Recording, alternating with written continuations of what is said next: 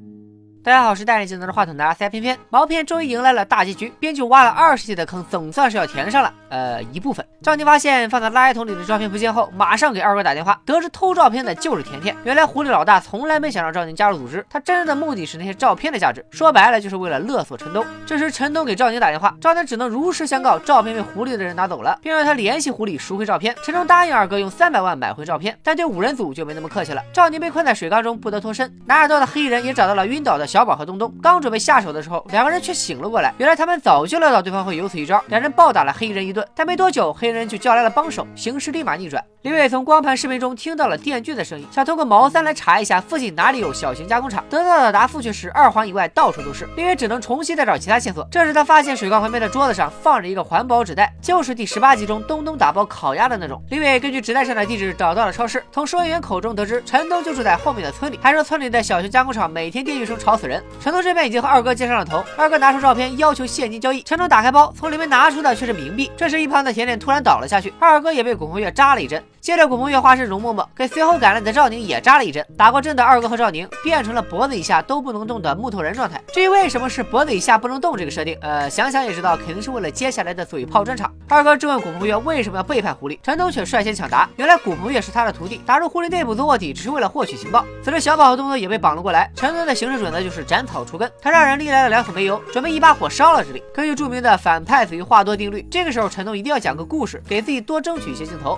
几十年来，陈东靠着小孩。子的身份骗了很多人。五年前，赵长乐在街上看到他的时候，他哭得很可怜，说是因为母亲患癌，自己离家出走。赵长乐相信了他的话，先后给他筹了三十多万。他的弟弟陈丹一开始和他是合作关系，兄弟俩靠行骗赚了不少钱。但到赵长乐的时候，陈丹突然良心发现，想要收手，还拿出两人的合照要去揭发他。于是陈东先发制人，把陈丹弄进了监狱。陈丹曾在天天伦小区做过物业管理员，因此陈东推测照片可能就被藏在天伦小区某户人的家里了。赵宁的人找到天伦小区的时候，陈东并不意外，但他不明白为什么狐狸老大会有那半张纸条。这时二哥也。说出了实情，狐狸老大早就知道了陈东不老正的事情，只是一直以为是个传说。后来听说赵长乐被一个孩子骗了，于是便让二哥接近赵长乐。赵长乐死的时候手里攥着一张纸条，二哥料定纸条上一定是重要的信息，于是想把纸条带走，但因为太过匆忙，只搜走了一半。后来二哥想尽各种办法，想从赵长乐的遗物中找到另外半张纸条，但都一无所获。直到赵宁的出现现，陈东把古鹏月加入狐狸，其实也是为了那半张纸条，但因为狐狸内部关于纸条的事情一直密不透风，五年来古鹏月也没拿到什么有用的信息。直到二哥找上赵宁的时候，古鹏月才确信机会来了。之前陈东答应二哥花。三百万买照片，但现实中他并没有那么多钱。虽然一直以来行骗无数，但以他小孩子的身体条件，有钱也没地方花，所以骗来的钱最后都捐了。他行骗不是为了赚钱，只是因为喜欢行骗。而且像他这种情况，只有靠欺骗才能在这个世界上生存。在场的几个人听完这个故事，表示内心毫无波动，甚至并不想笑。陈东却干脆的倒出煤油开始点火。然而打火机都点着了，还没个翻转。就在偏偏准备放弃的时候，陈东身后慢慢慢的小弟终于掏出了手枪，亮明了警察身份。原来赵宁发现照片被偷之后，给警察张军打了电话，让他派两个警察去接应小宝和东东。所以后来押。送东东和小宝到狐狸组织的其实是警察，倒在大家身上的也不是煤油。这样一来，陈东和古鹏月就相当于现场直播了自己的罪行。加上警察一直在调查狐狸，这次可以算是一网打尽。二哥这才发现一切都是赵宁布的局，他就是算准了狐狸会抢那些照片，才故意找他们合作。赵宁也爽快承认，从快递被劫的时候起，赵宁就察觉到狐狸组织明显对照片更感兴趣。安宁这边的水位已经涨到了下巴，李伟拿着陈东的照片在村子里乱转，但就是没有任何线索。就在他快要绝望的时候，突然看到了路边的大水缸，他顺着水缸找到一户上了锁的人家，救出了已经被水淹没的安宁。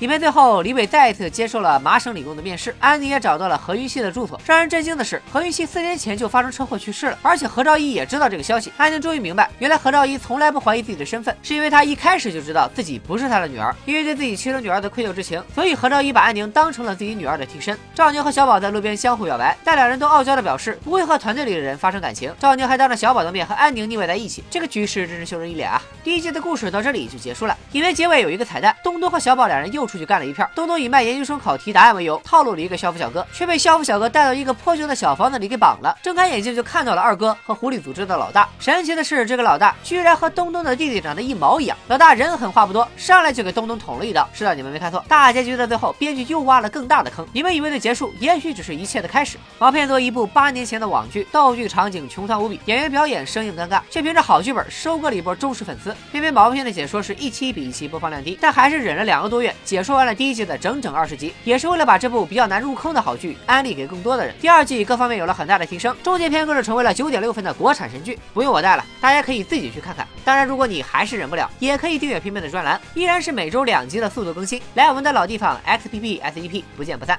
拜了个拜。